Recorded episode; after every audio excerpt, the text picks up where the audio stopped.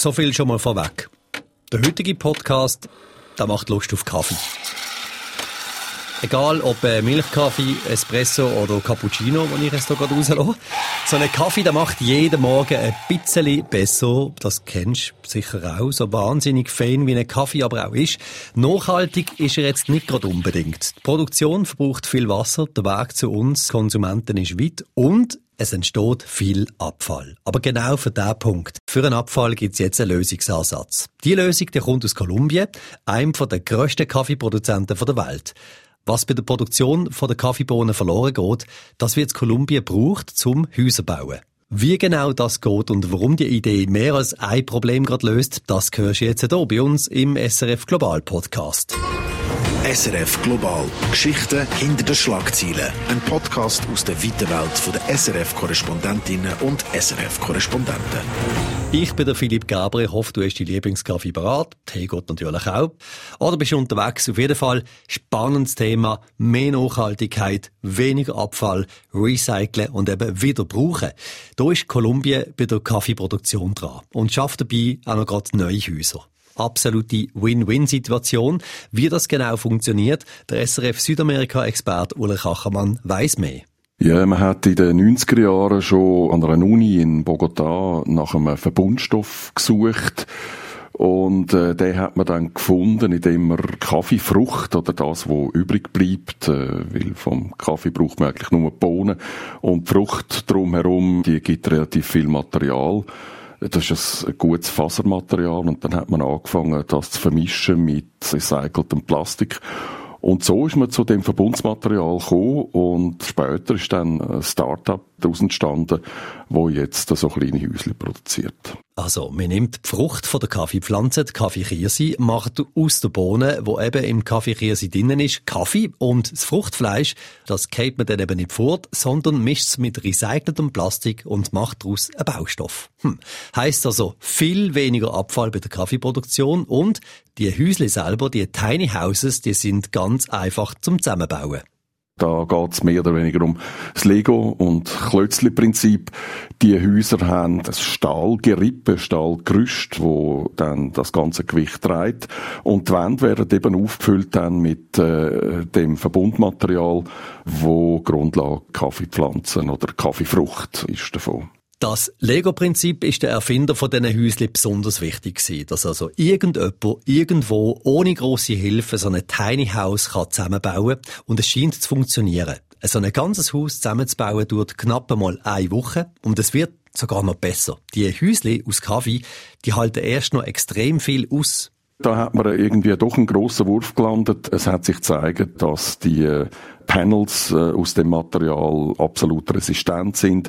Sie sind resistent gegen Hitze, gegen Kälte. Sie sind aber resistent gegen Plagen, also zum Beispiel Termiten. Die können dem Material überhaupt nicht anhaben. Hm. Vor all dem, was ich bis jetzt weiß von diesen Häuschen, wenn ich mir jetzt so eins vorstelle, dann denke ich ehrlich gesagt an so ein braunes Hütli und Klar, es scheint ein bisschen einen Vorteil zu haben, aber zum, zum Anschauen sicher nicht wahnsinniges. Drum aber nach einer kurzen Internetsuche, Recherche zeigt's, ich liege falsch. Stell dir gerade mal so ein herziges Häuschen vor, mit farbigen Wänden, grün, gelb oder auch orange, mit Fenster, eine kleine Terrasse, doppelstöckig gibt's sogar auch. Es sieht wirklich gemütlich aus. Hm, super, oder? Ziemlich gut ausgesehen, tut so ein Häuschen also auch noch. Das tönt alles nur positiv bis jetzt. Darum habe ich vom Ulrich Achermann natürlich noch wissen, was denn die Nachteile sind von diesen Tiny Houses aus Kaffee. Also bis jetzt sind die Nachteile, wenn es sie überhaupt gibt, gar noch nicht zutage gekommen. Man darf eins nicht vergessen, es gibt in Kolumbien jetzt den Trend äh, zu einer Kreislaufwirtschaft, also wo Abfall wiederverwertet wird und äh, mit Mehrwert angereichert wird. Das ist alles hoch willkommen und das äh, Fruchtfleisch, wo man eigentlich ja dann in der Kaffeeproduktion nicht kann brauchen Das führt zu riesigen Abfallbergen, wo irgendwie entweder verbrannt oder vergraben werden. Also im Moment sieht es so aus, als hätte man da wirklich irgendwie einen grossen Wurf gemacht. Häusle aus Abfall von der Kaffeeproduktion herstellen scheint also soweit eine super Idee zu sein. Die Nachfrage, die stimmt auch. In Kolumbien kann man so ein Tiny House schon aus dem Katalog bestellen. Das kann man. Die sind standardisiert. Äh, es gibt bis jetzt vier Modelle in unterschiedlichen Grössen. Äh, das grösste ist 60 Quadratmeter. Und die Häusle haben eigentlich den Vorteil, dass sie ja, sehr einfach zu transportieren sind. Das Material aus der Kaffeefrucht, das ist extrem leicht. Man kann das auch mit Esel und Maultier in die entferntesten Gegenden bringen. Und damit hat man dort etwas entdeckt in Kolumbien, wo durchaus könnte Schule machen in Lateinamerika. Und wo braucht man so ein Häuschen am besten? An den verschiedensten Orten. Aber besonders bewährt haben sie sich bis jetzt, wenn es darum geht, eben schnell und günstig Unterkünfte zu bauen.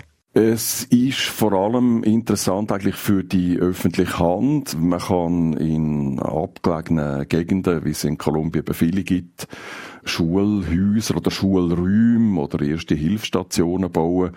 Das ist etwas, wo äh, ausprobiert wird. Dann hat es aber auch einen Fall gegeben, das letzte Jahr, wo ein Teil von Kolumbien vom Hurricane betroffen war, äh, wo ziemlich große Zerstörung hinterlassen hat. Dort hat man dann die Häusli mal aufgebaut, äh, zum zuallererst einmal Unterkünfte für die Hilfs- und Rettungstrupps können bauen und bis heute sind etwa 2600 von diesen Häuschen verkauft in Kolumbien, also stehen irgendwo und verrichten äh, die Dienstleistung wo versprochen ist. Man kann aber auch über Kolumbien rausschauen und dann sieht man eigentlich relativ schnell, dass so eine Lösung für Zentralamerika und Mexiko eigentlich interessant wäre, weil dort gibt es ja immer wieder grosse Erdbeben. Also Katastrophenhilfsorganisationen könnten sich da gut bedienen und vielleicht ein bisschen etwas auf Lager haben, damit es dann beim nächsten Notfall irgendwie doch auch schnell verfügbar ist und für sie geht mit dem Wiederaufbau und der Hilfeleistung. In solchen Krisensituationen hilft es eben, dass die Tiny Houses ganz einfach mit dem Lego-Prinzip zusammengebaut werden und dass die Lego-Bauteile eben sehr leicht sind. Es braucht also kein Zement oder Wahnsinnsstrassen, um die ganze Bauinfrastruktur irgendwo da zu bringen. Die Bauteile, die sind so leicht, dass sie eben auch nach dem Sturm letztes Jahr sogar von Esel haben können transportiert werden. Aber die Tiny Houses, die sind jetzt nicht nur für Hilfsorganisationen interessant, sondern eben auch gerade für die breite Bevölkerung in Kolumbien. Laut der Studie ist in Kolumbien mehr als ein Drittel der Bevölkerung von der Armut betroffen. Das Land hat darum mit einer grossen Immobilienkrise zu kämpfen und es hat schlicht zu wenig günstige Wohnungen für all die Menschen, die eine bräuchten. Die Tiny Houses, die könnten also bei diesem Problem auch helfen. Also auch da kann man eigentlich sagen, sie haben eine grosse Zukunft vor sich. Das hat damit zu tun, dass äh, querbeet in Südamerika ein grosses Wohnungsdefizit herrscht, also äh, vor allem Sozialwohnungen. Und da könnte man eigentlich mit diesen Häusern relativ schnell und grossflächig ein bisschen Abhilfe schaffen, zumal die Häuser eben auch relativ äh, erschwinglich sind, also so ein 40 Quadratmeter Häusli kostet um die 4500 Franken umgerechnet. Das ist also sehr wenig Geld eigentlich für eine Unterkunft. Und äh, vielleicht kommt es dann tatsächlich mal so weit, ja, dass die Häusli, die Tiny Houses da anfangen, in der Vorstadt stehen und dort eine Unterkunft bieten für Leute, die im Prinzip eigentlich bis anhin keine Unterkunft gehabt haben. Ich weiss nicht, wie es dir geht, aber ich bin richtig Fan von dem ganzen Projekt, von deren Idee. Also was mal Abfall war, wird heute in Kolumbien zu neuen Häusle verarbeitet.